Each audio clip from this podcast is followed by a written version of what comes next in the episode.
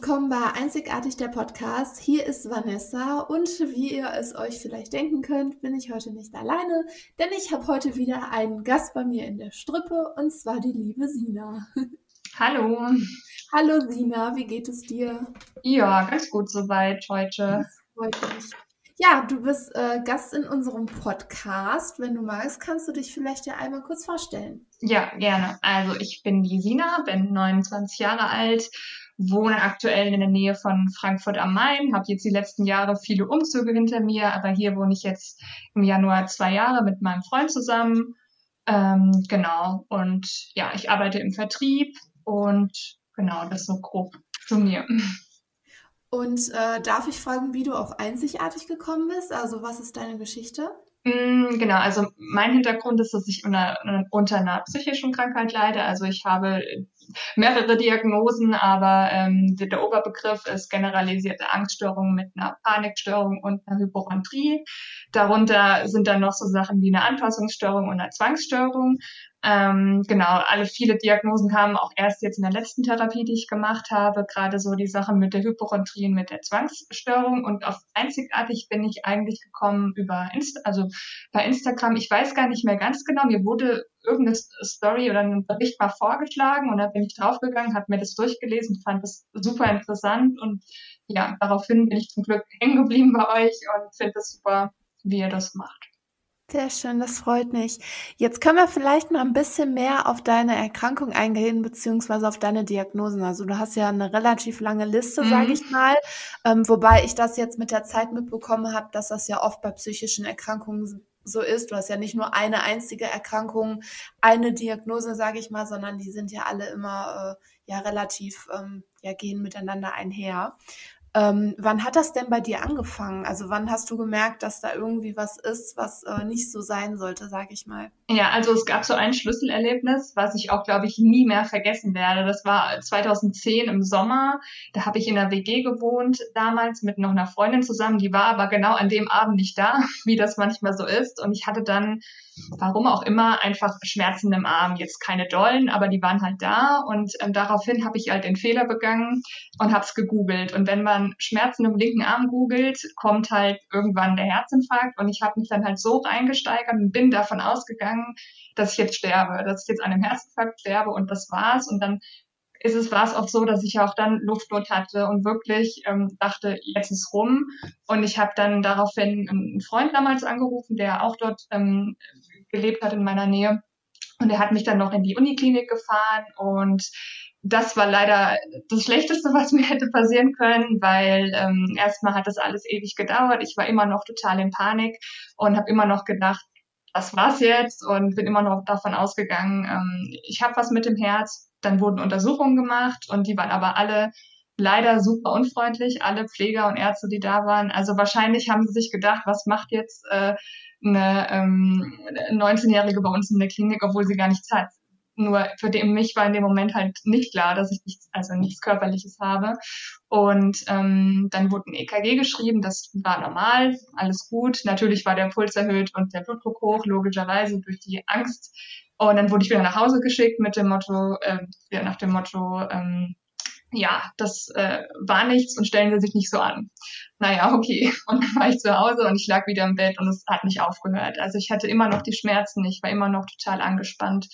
Und ähm, es war dann auch mittlerweile vier Uhr morgens und ich habe dann meinen Papa angerufen und der hat damals ähm, 50 Kilometer von mir weg gewohnt und der musste mich dann abholen, weil ich mich selbst nicht mehr ähm, runtergebracht hätte. Und ähm, das hat so quasi den Lauf genommen, da denn meine ganze Krankheitsgeschichte. Das, das wurden dann danach die Wochen wurde es quasi immer noch schlimmer, dass ich wegen jedem bisschen in Anführungszeichen, also wegen Kopfweh, wegen mal Schwindel, wegen Bauchweh oder was zum Arzt bin und immer gedacht habe, oder das mache ich heute noch oft, dass ich immer bei Kopfschmerzen sofort denke, oh, das ist eine Gehirnblutung oder beim Bauch, es ist ein Magengeschwür oder ähm, es ist, weiß ich nicht, wenn ich mal ein bisschen Schwindel habe oder so, dann ist es, denke ich, sofort, das ist ein Schlaganfall oder was auch immer. Und früher war es halt so schlimm, dass ich halt immer wegen jedem kleinsten Anzeichen auch nur in die Notaufnahme bin. Und ähm, die machen natürlich nichts, weil die ja äh, schon äh, raushören können, ob es jetzt wirklich was Ernstes ist oder ob es eine Panikattacke ist. Ähm, genau. Und dann hatte ich auch, äh, wusste ich damals nicht so genau, wie gehe ich damit um. Und dann hatte mir aber mein damaliger Hausarzt empfohlen, ähm, mich bei einer Therapie mal vorzustellen, mir, ob ich, also so eine Verhaltenstherapie. Und das war quasi so dann sein Lauf genommen damals, dass ich meine erste Therapie gemacht habe. Und da wurde mir auch die Diagnose generalisierte Angststörung mit einer Panikstörung gestellt quasi. Hm.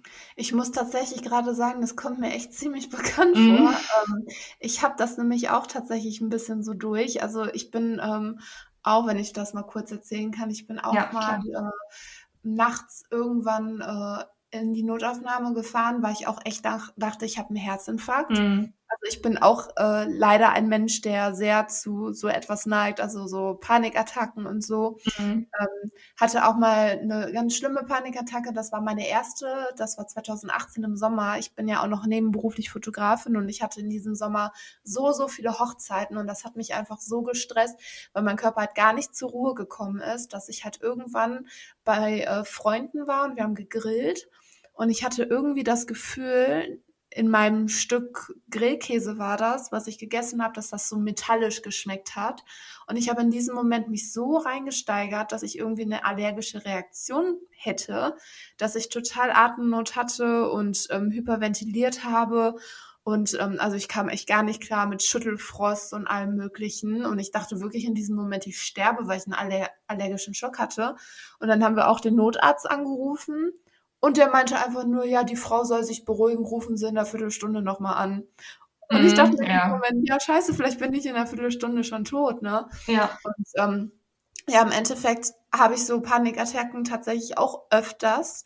Ähm, ich weiß aber dann, was der Auslöser ist. Also der Auslöser ist meistens wirklich Stress bei mir. Mhm. Ähm, mein Papa hat zum Beispiel auch so ein äh, ja, Herzrhythmusproblem oder sowas, jetzt nicht schlimm ist, aber ich habe das wohl irgendwie vererbt von ihm. Aber klar, wenn du so Herzrasen hast, denkst du ja direkt, scheiße, ich habe einen Herzinfarkt oder irgendwie sowas. Ne? Mhm. Deswegen kann ich das echt richtig gut nachvollziehen. Damals in der Notaufnahme haben die mich quasi auch nur sitzen lassen, haben sich genauso wie bei dir gedacht, ja, die wird schon nichts haben finde ich halt krass, wenn es dann wirklich mal so ist, dass da jemand kommt und wirklich was hat, ne, dann können sie da nicht mehr wirklich helfen. Aber ja, ja, das, das war auch immer das Argument, was ich in den, also ich sage jetzt immer Therapien, weil ich schon so viele durch habe, aber das habe ich dann immer auch den Therapeuten gesagt, was ist denn, wenn ich wirklich was habe?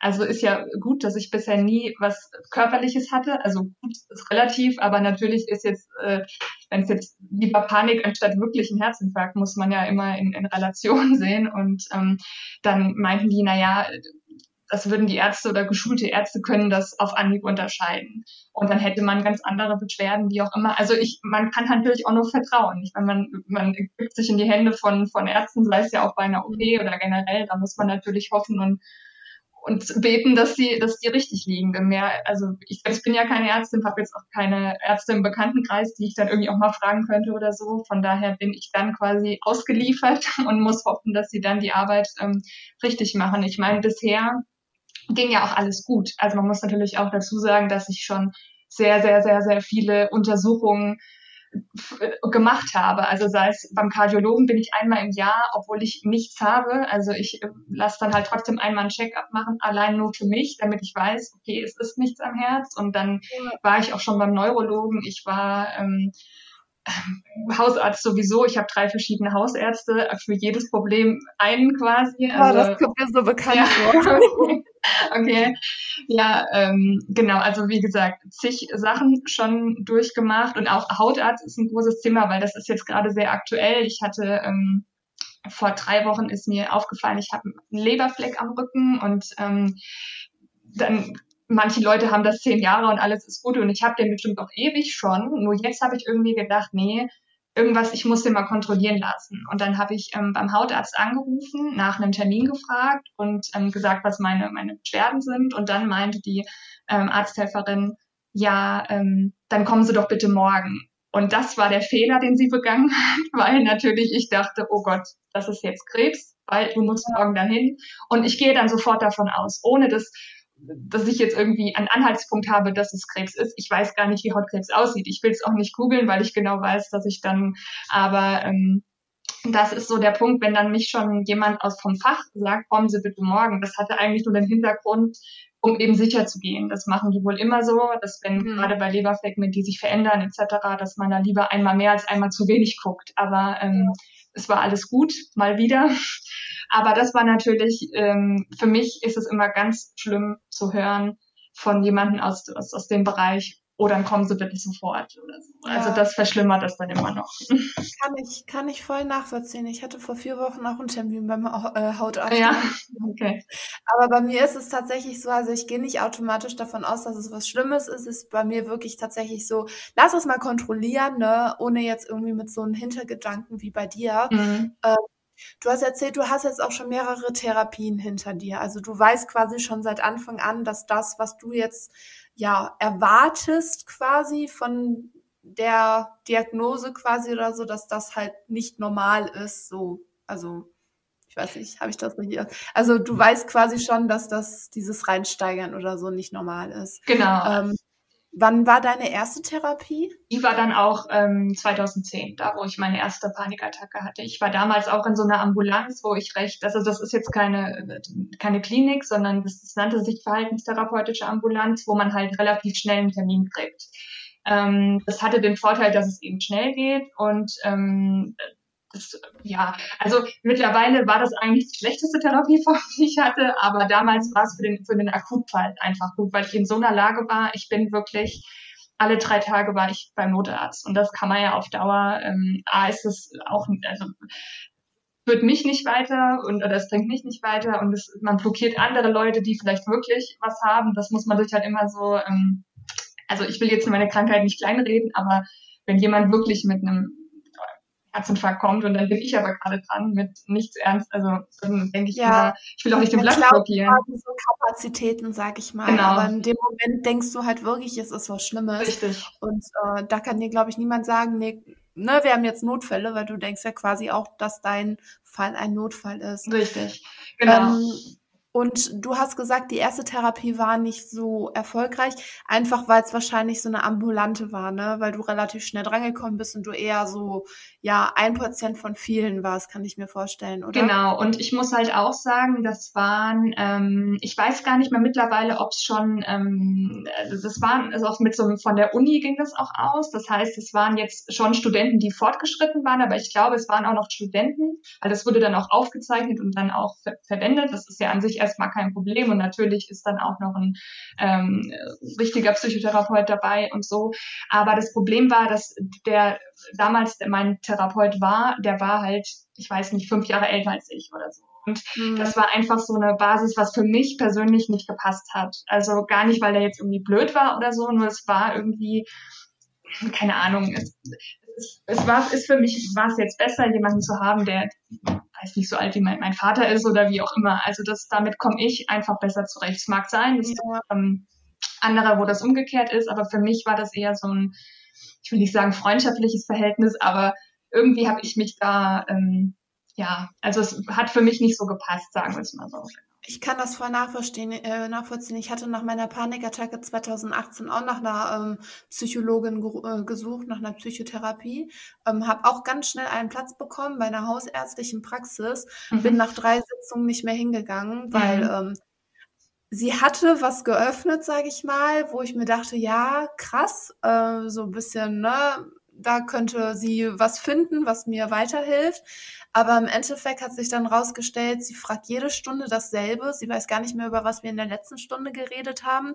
Sie wollte jede Stunde meine Träume analysieren, wo ich mir denke, ich weiß gar nicht, was ich geträumt habe. Was sollen wir da analysieren? Mhm. Und sie war mir halt auch einfach nicht sympathisch. Ich wollte mich ihr nicht öffnen. Mhm. Und ähm, habe dann die Therapie auch abgebrochen. Und seitdem weiß ich quasi auch, wenn ich so eine Panikattacke habe, wie ich damit umzugehen habe. Also ich habe toi toi toi jetzt nicht so viele, aber ähm, ich kann mir vorstellen, wenn dann jemand so ist wie du oder jemand, der irgendwie andere psychische Erkrankungen hat, der wirklich Hilfe benötigt und jemanden braucht, den sie so ne, zum Unterhalten braucht oder an die Hand nimmt, dass das echt scheiße ist, wenn du eine scheiß Therapeutin hast, auf Deutsch gesagt. Ja, genau. Und ja, ich hatte das dann, glaube ich, schon so drei, vier Monate gemacht. Es hat mir auch wirklich im Akutfall, also es hat mir dahingehend geholfen, dass ich, dass mich jemand erstmal dann ähm, auch mich beruhigt hat in dem Punkt, ähm, wenn wirklich ein Akutfall ist. Also, wo ich da unterscheiden kann, auch zwischen was wirklich Ernstem oder wann das wirklich eine Attacke ist, wie sich das anfühlt. Dann haben wir auch Übungen gemacht. Das war auch völlig okay. Aber irgendwann, wie du auch gesagt hast, wenn, wenn man sich nicht wohlfühlt und das dann auch nicht, also ich habe auch nicht viel so nicht so viel von mir erzählt, was nicht in der Therapie ja eigentlich Sinn und Zweck ist, dass man sich demjenigen öffnet und das hat irgendwie ja. alles nicht so nicht so gepasst und ähm, ja, ich bin dann daraufhin ähm, kam dann, ich glaube, weiß gar nicht, drei oder vier Wochen später ähm, hatte ich dann meinen ersten Klinikaufenthalt. Also das äh, genau war dann quasi so, also ich war nur in einer, nur in Anführungszeichen in der Tagesklinik damals ähm, über neun Wochen, aber das war mit die beste Zeit, also in, in meiner Therapiephase, die ich hatte, muss ich sagen. Also das hat mir mit am meisten geholfen. Ich hatte aber auch super Leute, also wir waren eine, eine Gruppe, die echt ähm, wirklich, es hatten viele die gleichen Probleme. Das hat, glaube ich, dann einfach auch gut gepasst, sage ich mal. Man hat sich privat auch gut verstanden und ähm, ich hatte eine super Therapeutin. Also man hat ja dann quasi Gruppentherapien und Einzeltherapie.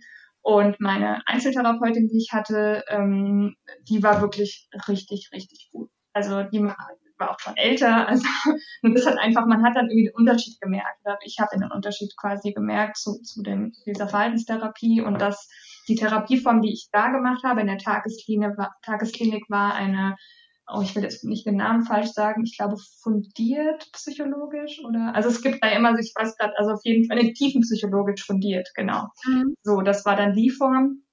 Und ähm, da ist, äh, da hat man halt viel, viel, oder eigentlich da wurden gar keine Übungen gemacht. In der Verhaltenstherapie wurden dann ja überwiegend auch Übungen gemacht, so Entspannung etc. Und in der ähm, Klinik da, da wurde halt sehr, sehr viel geredet, was mir aber wirklich auch, da konnte ich verstehen, wo auch diese Panikgeschichte und die Krankheitsängste herkommen. Das ja, das ist da, wichtig, ne, genau. dass du das weißt. Genau, richtig. Und äh, weißt du, woher das kommt? Magst ja. du das vielleicht erzählen? Genau, also das, wie fast alles kommt da und das meiste eigentlich aus der Kindheit quasi. Mhm. Ähm, es ist halt so, dass meine beiden Eltern aus den sozialen, sozialen Berufen kommen. Also meine Mutter ist Erzieherin, mein Papa ist Krankenpfleger.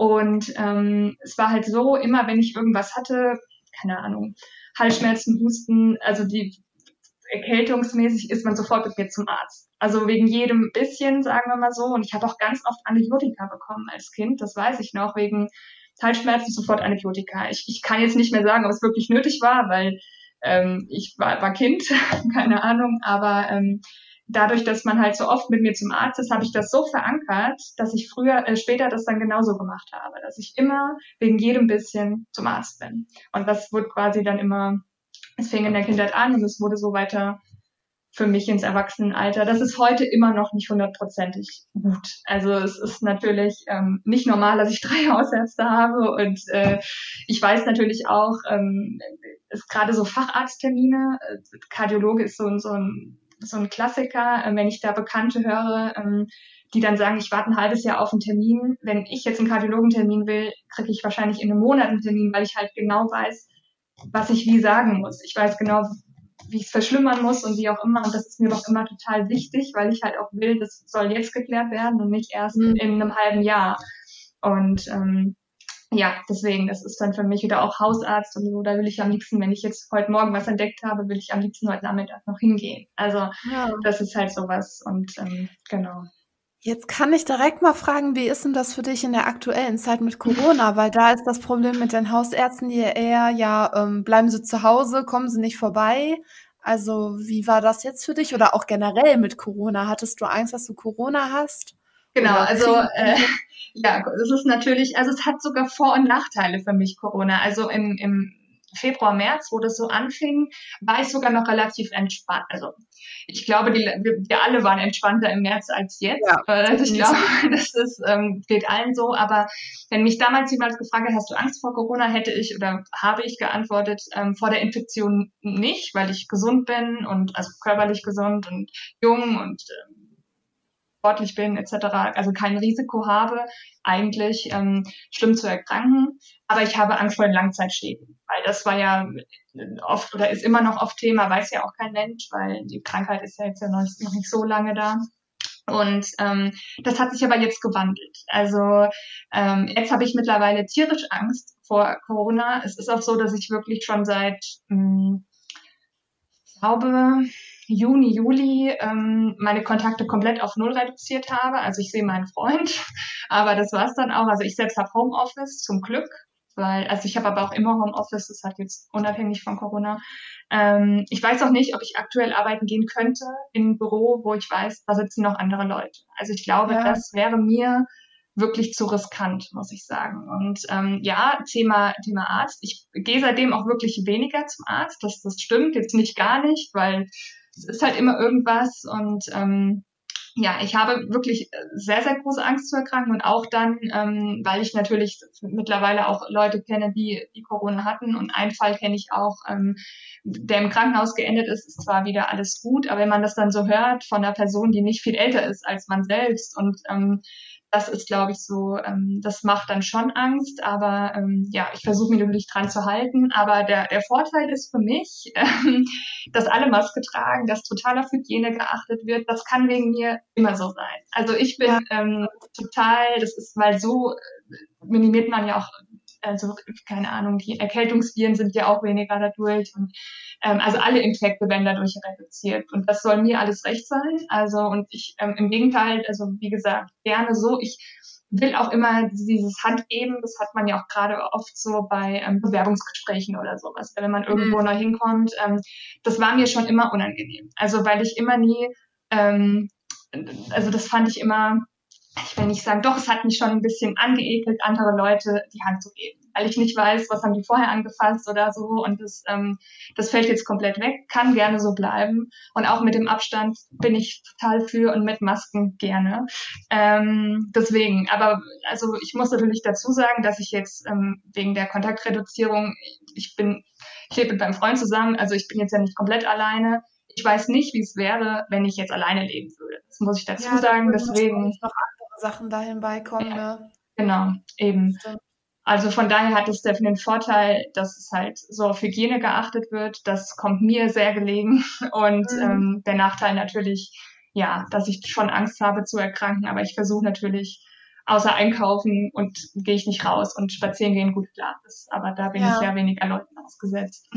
Also ich muss sagen, ich bin auch ein Mensch, ich ähm, reduziere meine Kontakte total. Also mhm. die einzigen Kontakte, die ich aktuell habe, sind zu meinen Eltern und meinem Freund und meinen Kunden. Mhm. Und da bei Fotoshootings habe ich halt Abstand und trage eine Maske, ne, soweit das halt möglich ist, auf jeden Fall. Mhm. Ähm, aber ich bin auch so, dass ich sage, ja, jetzt aktuell nichts mit Freunden machen oder so, weil irgendwann will ich ja, dass die ganze Scheiße vorbei ist. Ne? Richtig, ne? genau. Und wenn ich dann sehe, dass irgendwelche Leute da ganz normal rummachen und hier sich treffen und Party und hast du nicht gesehen, dann kann ich nur mit dem Kopf schütteln. Die Zahlen, die sind aktuell wieder so hoch wie sonst was. Mhm. Also ähm, Einmal kurz für die Zuhörer. Wir nehmen den Podcast gerade im Dezember auf. Keine Ahnung, wann ihr den hören werdet. Aber im Dezember, kurz vor Weihnachten, sind die Zahlen halt extrem hoch. Ähm, deswegen kann ich das absolut nachvollziehen, dass du sagst, du bist aktuell nur zu Hause oder so bei mir ist es zum Beispiel eher so, ich habe keine Angst, selbst zu erkranken. Klar, die Angst ist auch da, weil man eben nicht weiß, was hast du für Langzeitfolgen oder mhm. wie reagiert dein Körper drauf. Bei mir ist eher so ein bisschen die Angst, zum Beispiel meine Eltern oder die Oma oder irgendwie so. Ne? Aber ich denke mal, die Angst wirst du genauso haben. Genau, Nur, ja. Dass du halt eben noch deinen Kopf dabei hast, der eben nicht abschalten kann und sagen kannst, hey, ich möchte auch nicht erkranken. Ne? Ja. ja, bei mir ist es halt ähm, wirklich auch so, dass ich, ähm, also ich lebe in einem, wir leben in einem vier Familienhaus, glaube ich, und haben aber eine Waschküche, die wir uns teilen. Und ähm, wenn ich dann unten in der Wäsche bin und es kommt eine Nachbarin rein und dann hustet die Nachbarin und dann ist bei mir schon weniger Alarmglocken schon an. Und am liebsten würde ich dann in drei Tagen später einen Test machen. So, also ja. obwohl es ist natürlich übertrieben, aber man weiß ja nie. Das ist dann für mich immer so. Also ich habe auch schon zwei Corona-Tests machen lassen. Das war allerdings im Sommer. Da hatte mhm. ich ähm, eine Begegnung in der, in der App damals. Damals wurde das Testen ja auch viel einfacher. Das, also da wurde man, zumindest war das hier so, da war das nicht so das Problem. Mittlerweile ist es ja auch schwieriger, überhaupt einen Test zu bekommen. Und ähm, die waren beide negativ, alles gut. Aber ich bin schon, also genau, Kontakte reduzieren sowieso. Und ich habe natürlich auch Angst um meine Eltern, weil mein, mein Papa ist auch Risikopatient, meine Großeltern ja, auch. auch. Und ähm, genau, deswegen, da ist dann schon, und man hört eben dann die ganzen, je, jeden Tag, ich glaube, heute waren es 598 Tote innerhalb von einem Tag. Das ist halt, das sind ja nicht nur die Toten, das sind ja auch, also bei uns in der Klinik, die fünf Kilometer entfernt ist, liegen zehn Leute, ähm, werden beatmet was ich ja. total viel finde. Ich wusste gar nicht, dass dieses Krankenhaus, was jetzt kein Riesenkrankenhaus ist, ähm, so viel Plätze hat. Also für, für eine Beatmung. Das ist für mich, ähm, also gut, dass es so ist natürlich, aber ich finde es total heftig. Also das, ja, ja. sehe ich genauso. Also ich finde das auch einfach nur krass, vor allem wie sich das jetzt wieder entwickelt. Mhm. Ähm, ich bin auch der Meinung, wenn du Verdacht auf Corona hast, also ich hatte jetzt zum Beispiel ähm, einen Fall bei mir im Freundeskreis, meine beste Freundin, die hatte ähm, Corona und wir haben uns vier Tage vorher gesehen. Mhm. Und ähm, für uns war relativ klar oder relativ schnell klar, dass ich auch in Quarantäne muss, so wie alle anderen, die mit ihr Kontakt hatten. Und ich habe selbstständig das Gesundheitsamt angerufen. Ich habe da Terror gemacht übers Wochenende. Ich glaube, ich habe fünf oder sechs Mal mit unterschiedlichen Stellen vom Gesundheitsamt mhm. und habe gesagt, muss ich jetzt in Quarantäne? Wie kann ich jetzt einen Test machen? Also ich habe mich quasi schon fünf Tage in freiwillige Quarantäne begeben, um niemanden anzustecken, mhm. ohne überhaupt zu wissen, ob ich in Quarantäne muss. Ja. Ich bin dann am Dienstag zu einem Test gekommen, wo ich auch richtig Terror gemacht habe, weil die gesagt haben, die müssen so selbst sein. Habe ich gesagt, hier, Pustekuchen. Ne? Mhm. Also ich hatte ja Kontakt zu einem Corona-Fall, warum soll ich den Test selbst sein? Und ich wollte unbedingt einen machen. Ähm, und dann kam natürlich raus, also zum Glück, dass ich negativ bin und so, aber dann dachte ich mir auch, wie kann das sein, dass die so, also klar, die sind überlastet, ne, aber so leichtfertig damit umgehen. Ich habe nach fünf Tagen einen Anruf bekommen, dass ich in Quarantäne muss. Also das da musste ich danach dann halt nur noch neun Tage in Quarantäne oder so. Also ich mhm. habe das irgendwie nicht nachvollziehen können. Ja. Ich bin dann auch eher so, lieber testen lassen und die Bestätigung, als zu sagen, boah, nee, komm, ich will mich gar nicht testen lassen, nicht, dass ich dann noch Corona habe. Weil so verbreitet man halt das Ganze. Ne? Aber gut, wir wollen das hier nicht zu einem Corona-Podcast genau. ausarten. Darum soll es ja nicht gehen. Ja. Ähm, was mich jetzt noch interessieren würde, du hast ja auch gesagt, du hast einen Freund. Ähm, wie gehen denn deine deine äh, Bekannten, wie geht deine Familie damit um, wie geht dein Freund damit um, dass du diese Erkrankung hast? Mm, genau, also ähm, ich habe ja vorhin schon erzählt bei meiner ersten Panikattacke, dass damals mein Papa mich auch abgeholt hat und ähm, genau, also da muss ich dazu sagen, mein Papa ist in der Hinsicht auch so ein bisschen ähm, hypochondrisch veranlagt. Also der ist auch jemand, der schnell mal denkt, es ist was Schlimmes. Jetzt nicht so mein wie Vater ich. genau. Ja, okay, okay, lustig. Also ja, und ähm, ja, deswegen kann er das, glaube ich, auch ganz gut nachvollziehen, muss ich sagen. Also deswegen konnte er damit auch relativ gut umgehen und nimmt es auch schon ernst und so. Ähm, allerdings im Freundeskreis wird man eben oft gerade für diese Hypochonder-Sache, also man ist, ist ja mal nebenher, keine Ahnung, ich höre das ganz oft, ach, äh, stell dich nicht so an und dieses bisschen, bisschen richtiger Hypochonder und so, also total, es wird es so, ich will nicht sagen Schimpfwort, aber es ist schon so, ach so, eine Lappalie. Aber was ja, ist wirklich nicht nachvollziehen. Ne? Genau, ne? richtig, richtig. Und ähm, das hatte ich jetzt auch auf meiner letzten ähm, Arbeitsstelle, also nicht wo ich jetzt, sondern wo ich davor war. Da war so eine Situation, ähm, da musste ich Geld zählen und ich wollte es aber nicht mit der bloßen Hand machen, weil Geld ist natürlich voller Keime etc. pp.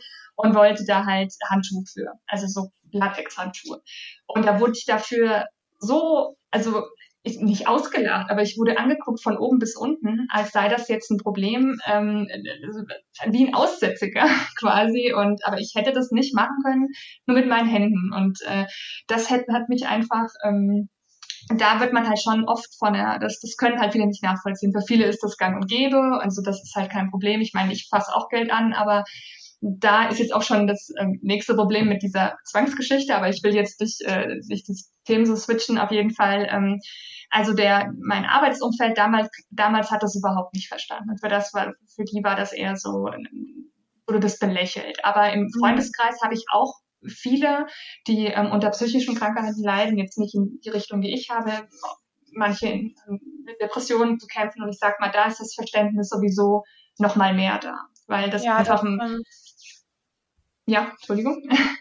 Nee, ich habe nur also, gesagt, das stimmt. Also ja. man sitzt quasi im selben Boot. So. Genau, richtig. Und ähm, genau, ja, mein Freund, also muss, ich muss sagen dazu, ich war jetzt vor ihm sieben Jahre Single und das aber auch bewusst, A, weil ich das wollte und B, weil viele auch mit dieser Erkrankung, ich bin, gehe relativ offen damit um. Und was heißt relativ? Ja. Ich gehe offen damit um. Ich sage das von, also jetzt nicht beim ersten Treffen, hallo, ich bin die Sina, ich habe das und das, sondern ähm, wenn man dann merkt, okay, das könnte was werden, dann sage ich das und das, ähm, das ist mein Problem und das schränkt mich so und so ein und ähm, weil ich er würde das auch an meinem Gegenüber erwarten, weil es natürlich schon für eine Partnerschaft anstrengend ist. Also gerade ähm, mein jetziger Freund, wir sind wie gesagt im November waren wir jetzt ähm, zwei Jahre zusammen, ähm, er konnte damit oder hatte damit nie zu tun. Also für ihn sind psychische Krankheiten, die gibt's bestimmt, aber nicht in seinem Leben quasi und ähm, hat das immer nie, ähm, jetzt nicht irgendwie lächerlich gemacht, aber hat damit halt nie zu tun gehabt. Und ähm, dann hatte ich aber auch meine erste Panikattacke hier mit, also nicht meine erste, sondern meine erste bei ihm und dann war das für ihn natürlich so, oh Gott, wie gehe ich damit um? Und er hat auch erstmal gedacht, ähm, es ist was Ernstes also damals war der Fall, ich hatte Rückenschmerzen oben, ähm, wo quasi die Lunge ist. Und da habe ich gedacht, alles klar, meine Lunge kollabiert jetzt.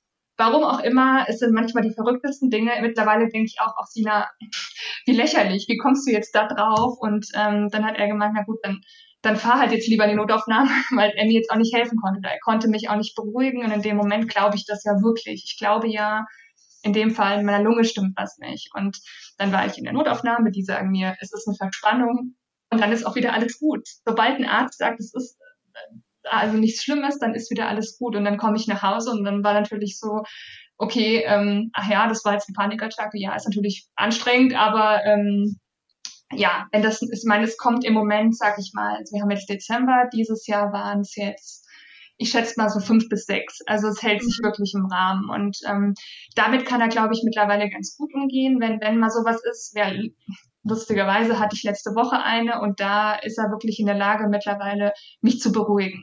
Ja. Also es ist oft jetzt mittlerweile der gleiche Ablauf, dass ich auch dann da liege und zitter und, und äh, mein Herz rast und dann ähm, ähm, war am Anfang noch so, er wusste nicht, was er machen sollte, aber jetzt tut er dann mich in den Arm nehmen, das hilft mir dann ganz gut oder ruhig einfach mit mir reden und ja. so Geschichten. Das, man, das ist bei jedem unterschiedlich. Nicht das bei jedem wirkt das. Ja. Genau. Also das wäre, äh, ist bei mir auch so, wenn ich so eine Panikattacke habe, wie gesagt, ich habe die ja auch nicht oft, aber wenn ich mal eine habe oder so, dann sagt mein Freund halt auch, jetzt setz dich mal hin, atme mal tief durch Wobei ich sagen muss, als ich die erste hatte, das war ja da, wo wir mit den Freunden ähm, gegrillt haben mhm. und ich mhm. bin Auto gefahren und alle haben getrunken außer ich. Mhm. Und ich habe da wirklich echt Panik gehabt. Ne? Also wir haben ja den Notarzt gerufen und mein Freund war betrunken und hat einen Spruch gesagt mit, die ist einfach nur unterhopft. Ja, okay. Da dachte ich mir auch so, wow, danke, fick dich. Ne? Ja, Aber okay. ich wollte einfach nur witzig sein. Ne? Ja, ja, also mein Freund macht ja, also mein Freund macht es mittlerweile so, dass er dann sagt, dann fahr jetzt bitte zum Arzt. Aber meint es also, wenn ich jetzt wegen irgendwas ankomme, also ich habe gerade aktuell zum Beispiel, das habe ich heute Morgen jetzt entdeckt, äh, so einen ganz, ganz mini schwarzen Punkt am Finger. Wahrscheinlich ist das, weiß ich nicht, vom Kuli oder manchmal hat man ja auch so einen Splitter, der dann selbst rauswächst. Tut nicht weh und nichts, aber dann ist halt immer seine Aussage, dann geh bitte jetzt zum Arzt. Natürlich mache ich das jetzt nicht, aber es gibt Phasen oder es gab Phasen im Leben, wo ich genau das gemacht hätte. Also ja. ich es dann auch schon mit Humor. Das ist aber auch schon, wenn, wenn weil das Problem Problem ist, wenn er jetzt auch so wäre wie ich, das würde nicht funktionieren, glaube ich. Nee, weil dann würden wir uns, glaube ich. Richtig, genau, gegenseitig hochschaukeln. Aber ja. ähm, ein viel größeres Problem ist, glaube ich, oder viel, was heißt größeres ist, Problem gar nicht alles gut, aber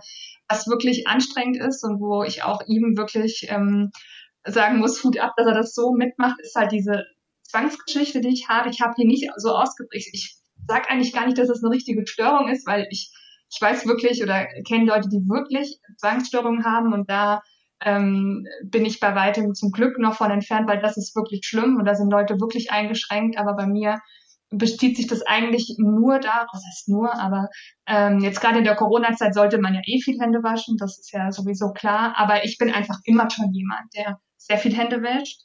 Und ähm, ich tue mich schwer, zum Beispiel Sachen, die man mit der Hand essen muss dann muss ich davor mhm. immer zweimal Hände waschen. Das ist so sowas. Sonst könnte ich das Brötchen nicht essen, so Kleinigkeiten. Oder wenn ich jetzt mal ähm, einen Keks essen will, dann würde ich den dann, dann oh, esse ich den, aber ich fasse den dann nur mit einem Tempo. Also ich würde es dann quasi ins Tempo legen und von da aus essen, dass ich den nicht berühren muss. So mhm. Geschichten. Ich merke das gar nicht mehr. Für mich ist das Routine.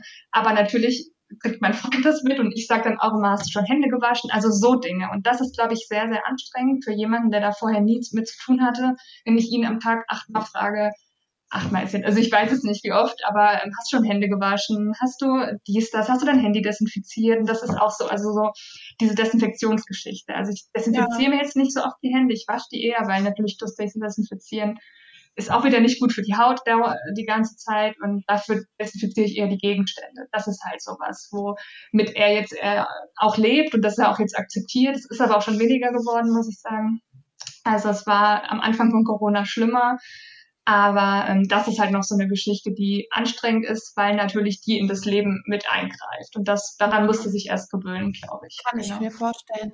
Ähm, wie ist denn das bei ihm so, wenn er zum Beispiel irgendwie einen komischen Fleck am Nacken hat oder so? Wärst du bei ihm dann genauso, dass du sagst, oh mein Gott, du musst jetzt sofort zum Arzt oder bist du da dann eher ein bisschen gechillter? Nee, da bin ich genauso. Wir hatten nämlich so einen Fall 2018, genau, nee, Moment, 2019, genau im Jahr 2020, 2019 waren wir in der Nordsee im Urlaub und ähm, da hat er total Nackenschmerzen gehabt, also wirklich ganz schlimm. Und ähm, ich habe den Fehler gemacht und mal wieder gegoogelt. Und wenn man natürlich, Google ist halt der größte Fehler, den man begehen sollte, gerade wenn man das nicht einsortieren kann und sehr schnell panisch ist. Und da stand dann irgendwann auch was mit, ähm, dass das auch aufs Gehirn gehen kann und also irgendwie, dass das ausstrahlen kann, dass es auch vom Herz, also irgendwie irgendwas stand da und dann habe ich total die Panik geschoben, dass ich dachte, es ist jetzt was ganz Schlimmes und dann sind wir da auch noch zum Arzt. Also ähm, ja, ich bin da leider auch so. Ich muss aber sagen, ähm, gefühlt hat er nie was. Also ähm, da, also, das wird, glaube ich, der einzige Vorfall, der mir jetzt einfällt, der mal war, glaube ich, genau. Und ich mhm. hatte mal gesagt, ähm, er soll mal Blut abnehmen lassen, einfach nur mal um zu gucken, also das mache ich, mache ich einmal im Jahr sowieso, muss man ja nicht, aber kann man. Und ähm, er hat es halt noch nie gemacht und hat dann mir ja. zuliebe mal Blut abgenommen. So, das hat er dann gut. tatsächlich sogar gemacht. Genau, hat er sogar ja. gemacht, ja. Also mein Freund zum Beispiel, der hatte da auch mal so eine Kleinigkeit, wo ich gesagt habe, oh mein Gott, geh damit mal zum Arzt. Ja. Oh, vielleicht irgendwann. Ich glaube, das ist jetzt schon drei Jahre her, der war nicht beim Arzt. Ja. Also. Ja, klar, nee, also wenn, wenn was gravierendes, also alles kriege ich, ich glaube, er sagt mir auch bewusst nicht alles. also wenn ja, er irgendwelche Schmerzen hat. Was, ja. ja, genau, von daher, ähm, ja, aber sonst wäre ich wahrscheinlich auch so bei ihm, klar. Ja, krass, ey. Krasse Geschichte. Also ich merke echt so ein paar Parallelen zwischen uns, wobei ich auch echt sagen muss, ich glaube, jeder Mensch hat, oder was heißt jeder Mensch, das ist auch falsch, aber ich glaube, viele können sich mit dir jetzt so ein bisschen identifizieren, mhm. aber in abgespeckter Version, weil ich glaube, so ein bisschen Grundangst irgendwie zu erkranken oder ne, dass irgendwas Schlimmes passiert, hat wahrscheinlich jeder. Mhm. Aber bei dir ist es natürlich noch mal ein bisschen schlimmer, weil du hast ja auch noch die Zwangsstörung dabei und auch schon so lange und wirklich, ne, also dass du halt wirklich dann auch zum Arzt gehst und nicht nur sagst, boah, du müsstest mal, ne? Mhm, genau, man ähm, ist halt ständig irgendwie in so einer Anspannung. Also ich genau. gehe sofort halt vom Schlimmsten aus, das kann man ja, sagen. Genau. Ja. Und ähm, du hast ja erzählt, die Leute von außen sind jetzt eher so ein bisschen zwiegespalten, was deine Erkrankung angeht. Also ein Großteil sagt, stell dich nicht so an und nur so ein paar wenige sagen quasi, äh, ja, wir können das nachvollziehen und so. Denkst du, die Leute würden damit anders umgehen, wenn sie das direkt sehen würden, wie zum Beispiel bei einer Person, die im Rollstuhl sitzt oder so? Da geht man ja direkt anders auf die Person zu, als wie jemand, der jetzt wie du eine psychische Erkrankung hat. Ja, definitiv. Also ich finde immer noch, dass wir im Jahr 2020 leben und psychische Erkrankungen immer noch total stigmatisiert sind. Also es ist immer noch verwerflich, wenn man mal, ähm, wenn es einmal nicht gut geht und dann man muss immer funktionieren. Das ist halt so diese Leistungsgesellschaft und mhm. Ähm, ja, das ist immer. Ähm, ich meine, deswegen sind aber auch die Zahlen von Burnout-Depressionen so hoch, weil viele halt immer funktionieren wollen und irgendwann geht's halt nicht mehr. Aber man wird immer noch ähm, so abgetan mit, äh, du hast doch gar nichts, stell dich nicht so an und warum. Ähm, also ich kann zum Beispiel nur vier Stunden am Tag arbeiten. Das ist meine Einschränkung, die ich jetzt bewusst merke durch meine Erkrankung. Ähm, das ist aber alles okay. Also ich habe mich damit abgefunden. Ähm, da sagen dann viele 29, warum nur vier Stunden am Tag? Was ist da los? Und du bist doch gesund. Und so Aussagen kommen dann halt, wo ich mir denke, ah, was nimmst du dir das Recht raus, mich deswegen ja, zu verurteilen? Ja, ja, also das genau. heißt ja nicht, dass nur weil du jetzt keine äh, gebrochenen Beine oder so hast, dass du nicht trotzdem noch andere Probleme hast, die man halt von außen nicht sieht. Richtig, genau. Also deswegen wäre das, ist das schon einfacher heutzutage mit, wie du auch sagst, im Rollstuhl, also nicht einfacher natürlich, aber für Leute zu verstehen, ähm, wenn jemand im Rollstuhl sitzt, wie wenn ich jetzt da stehe und sage, ich kann aber nur das und das und wie auch immer. Ja. Ähm, ja. Das sagen aber viele. Also du bist da mhm. nicht alleine. Viele sagen, ich würde mir wünschen, ich hätte eine Erkrankung, die man sieht, einfach damit die Leute da auch so ein bisschen anders drauf reagieren und ja. ein bisschen mehr Verständnis zeigen. Ja. Das verstehe ich voll. Ja. Und ähm, Jetzt kommen wir mal wieder so ein bisschen zurück zum Thema, vielleicht auch so ein bisschen äh, zu einzigartig zurück. Ähm, wir sind ja dafür quasi da, dass wir solche Geschichten wie deine ähm, veröffentlichen und dass wir den Leuten so ein bisschen zeigen, was es eigentlich alles so gibt. Mhm. Und natürlich auch, dass Menschen wie du halt sagen, was sie schon alles erlebt haben, aber auch wie sie sich aus diesen Tiefs wieder rauskämpfen. Ähm, was motiviert dich denn, trotz deiner Erkrankung, deiner Diagnosen äh, weiterzumachen? Du gehst ja arbeiten, du hast ja eigentlich auch ein ganz normales Leben, bis auf eben deine Einschränkungen. Und ähm, ja, was rätst du Personen, die zum Beispiel Ähnliches durchmachen müssen und noch ganz am Anfang stehen? Ja, also erstmal würde ich jedem raten, der ähm, Ähnliches hat oder egal, was man hat, ähm, immer einmal mehr sich Hilfe suchen als einmal zu wenig. Das ist, glaube ich, und auch lieber einmal mehr als einmal zu wenig zum Arzt. Auch wenn man vielleicht blöd angeguckt wird und gesagt wird, es ist nur, dann kann man manche Dinge vielleicht ähm, viel früher erkennen und man, ich finde Hilfe suchen überhaupt nicht schlimm, gerade so, ähm, weil auch dieses Therapiethema, das wird ja auch oft noch und ähm, wie du bist in Therapie und so und das hatte ich, durfte ich mir auch ganz oft an, was macht man da, weil das Problem ist, ähm, viele Dinge sind auch noch so durch irgendwelche ähm, ich weiß nicht, Psychiatrie war ja früher total Anstalt, wurde das ja genannt und alle sind verrückt und das ist ja, also natürlich gibt's auch solche Fälle, aber ähm, wie gesagt, ich führe sonst ein ganz normales Leben, nur hatte ich eben diese Einschränkungen und deshalb, ich kann das jetzt machen, weil ich mir Hilfe gesucht habe und ähm, ich habe jetzt vier Therapien hinter mir, die letzte habe ich jetzt diesen Sommer abgeschlossen und das war auch wirklich richtig, richtig gut. Die ging noch mal ein halbes Jahr, war auch noch mal eine Verhaltenstherapie. Und mich motiviert einfach, dass ich total Spaß am Leben habe. Ich lebe total gerne, bin froh, dass ich gesund bin, bin froh, dass meine Familie, meine Freunde, dass die gesund sind. Und das sollte man sich auch jeden Tag mal bewusst machen, was es eigentlich heißt, gesund zu sein oder auf das, über das sich zu freuen, was man hat, gerade in der jetzigen Zeit. Also klar ist es blöd, dass man sich einschränken muss gerade und das ist alles nicht so einfach, aber ähm, trotzdem, ja, finde ich immer so, wenn man dann andere Leute hört, also das da bin ich ihm einfach total dankbar, dass ich so ein Leben führen kann, wie ich es führe. Also dass ich warmes Zuhause habe und ähm, tolle Leute um mich rum und genau, deswegen, das ist schon so, dass ich total gerne lebe und äh, das gerne noch ganz viele Jahre und mir deswegen auch immer so Sorgen mache, dass irgendwas ist, aber ja, ähm, ja auf jeden Fall ähm, äh, das mit der Therapie, was mir halt auch total geholfen hat, das nur noch mal den, den Satz, den mein Therapeut damals gesagt hat, ähm, wenn jetzt wieder eine Angst kommt oder wenn ich jetzt merke, oh, irgendwas ist anders, ähm, dann soll ich mir erstmal sagen, äh, oder sag dir einfach mal selbst vor deinem inneren Auge, wie wahrscheinlich ist das jetzt, dass es was Schlimmes ist? Also keine Ahnung, wie wahrscheinlich, wenn ich jetzt Herzrasen habe oder ähm, ich weiß nicht, keine Ahnung, Schmerzen im Bein oder was auch immer. Wenn ich jetzt Schmerzen im Bein habe, war früher der Klassiker, ich habe eine Thrombose.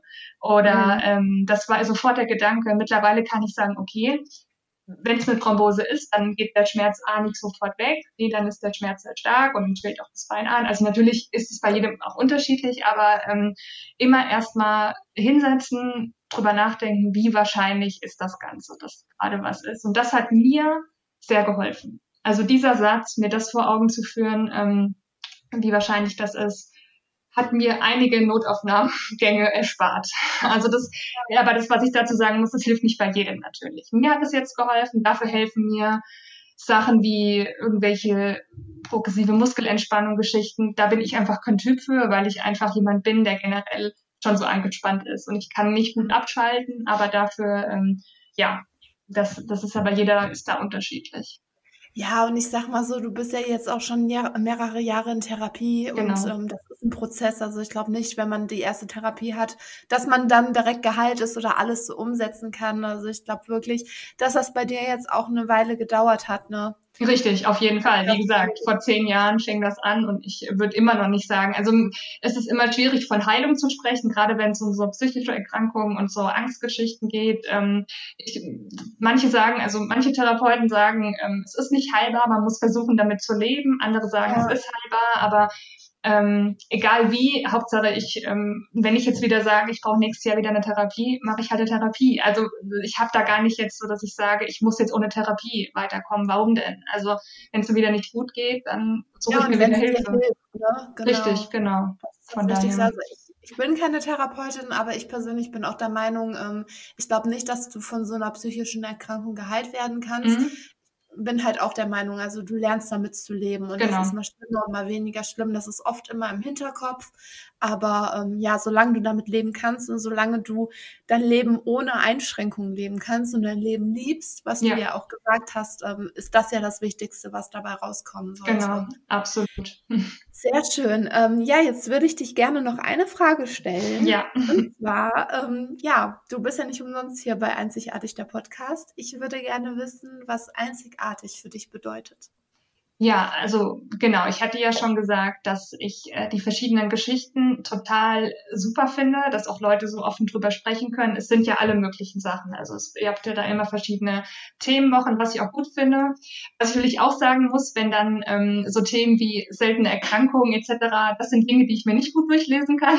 Und deshalb, ja. weil da, äh, man sagt ja dieses schöne, dieses Triggern, das habe ich dann schon, dass ich dann denke, oh Gott, äh, vielleicht passiert mir das jetzt morgen auch. Ich meine, klar, kein Mensch weiß, was morgen ist. Es kann natürlich Dinge passieren, ähm, die können von 0 auf 100 passieren. Also ich kann morgen auf die Straße gehen und vom Auto angefahren werden. Also das sind Dinge, die kann man nun mal nicht ähm, ausschließen. Aber ähm, genau, ich finde es, mich ermuntert das aber auch total, wenn ich Leute höre, was die schon alles durchgemacht haben, also auch körperlich und Einschränkungen und schon zig OPs und trotzdem noch den Mut am Leben nicht verloren haben und trotzdem so also schon so viel Schicksal, Schicksalsschläge auch schon durchhaben. Ähm, das finde ich immer total bewundernswert und das baut mich auch total auf. Also wenn ich dann sowas lese, ähm, genau, gerade auch Leute, die irgendwie mit ähm, Prothesen leben oder ähm, wo man eine sichtliche Behinderung sieht und so, wie Leute trotzdem dann ihr Leben leben und ganz normal leben. Oft. Ja. Und das finde ich halt total bewundernswert. Und ähm, da würde ich mir eigentlich auch wünschen, dass das viel mehr in der Öffentlichkeit Thema wird. Und das finde ich halt noch zu wenig. Also natürlich ja. gibt's jetzt euch und natürlich gibt's auch noch viele andere, aber ja, ich weiß nicht, das ist schon, dem Thema gehört noch mehr Aufmerksamkeit geschenkt. Ja, das stimmt, das habe ich auch gerade in der Uni. Ich habe vor kurzem angefangen, soziale Arbeit zu studieren. Ah, okay. Da ist auch ein Thema, dass das halt viel zu wenig irgendwie publik gemacht wird, diese Diversität der Menschen. Ja, absolut. Ja, das stimmt. Ja, das ist äh, schöne Worte von dir. Ja. Ähm, wie kann man dir denn folgen? Also wenn Leute sagen, boah, das interessiert mich oder ich würde mich gerne mit der Sina mal austauschen, ich habe da ähnliche Probleme.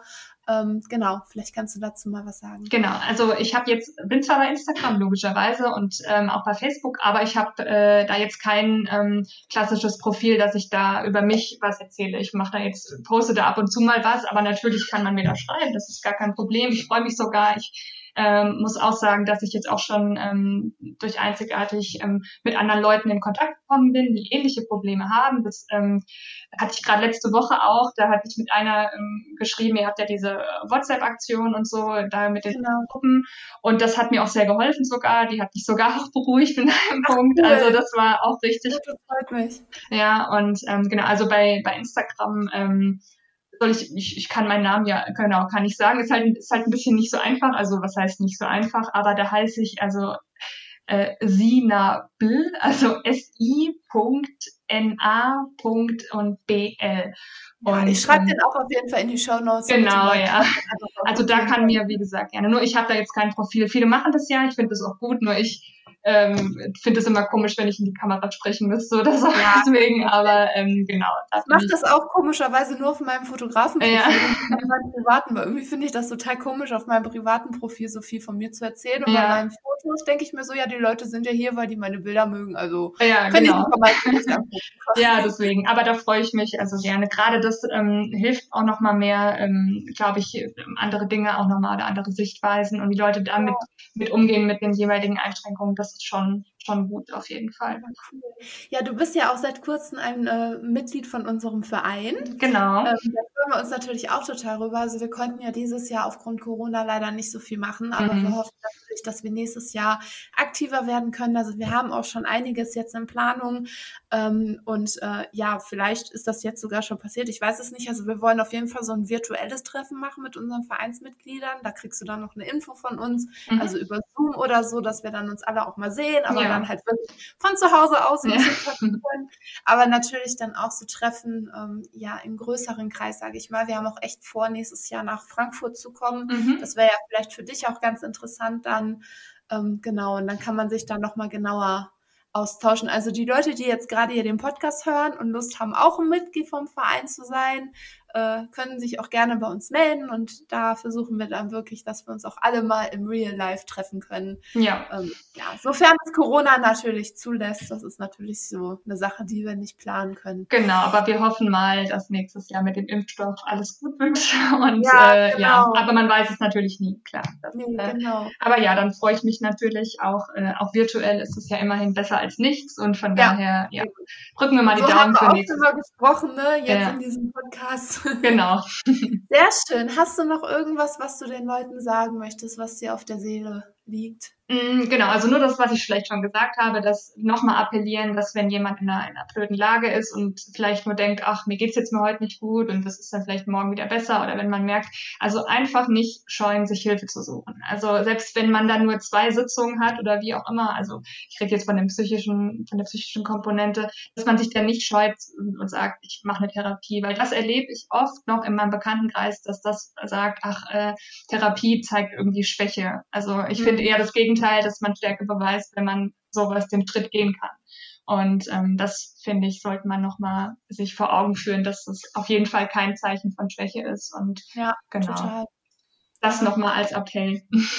Sehr schön. Also nehmt das alle mit nach Hause. Wenn es euch nicht gut geht, holt euch Hilfe. Genau, richtig. Und nicht ja, scheuen genau. und einfach machen. Genau.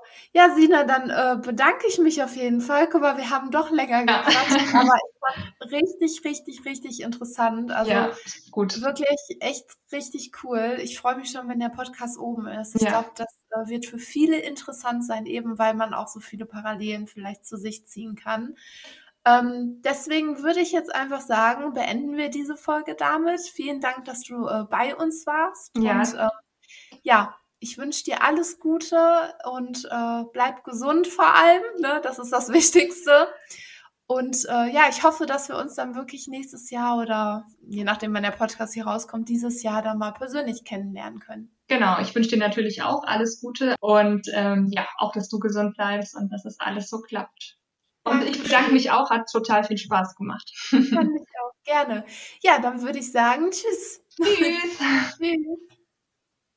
Bis raus zu den Sternen, so weit sie die Wolken verdrängt und nicht weniger bleibt als das Licht. Helligkeit, die dich aufblicken lässt und du weißt, es ist Zeit. Zeit für alles, was kommt, für das Leben, die Liebe, für den Rest, den Rest deines Lebens.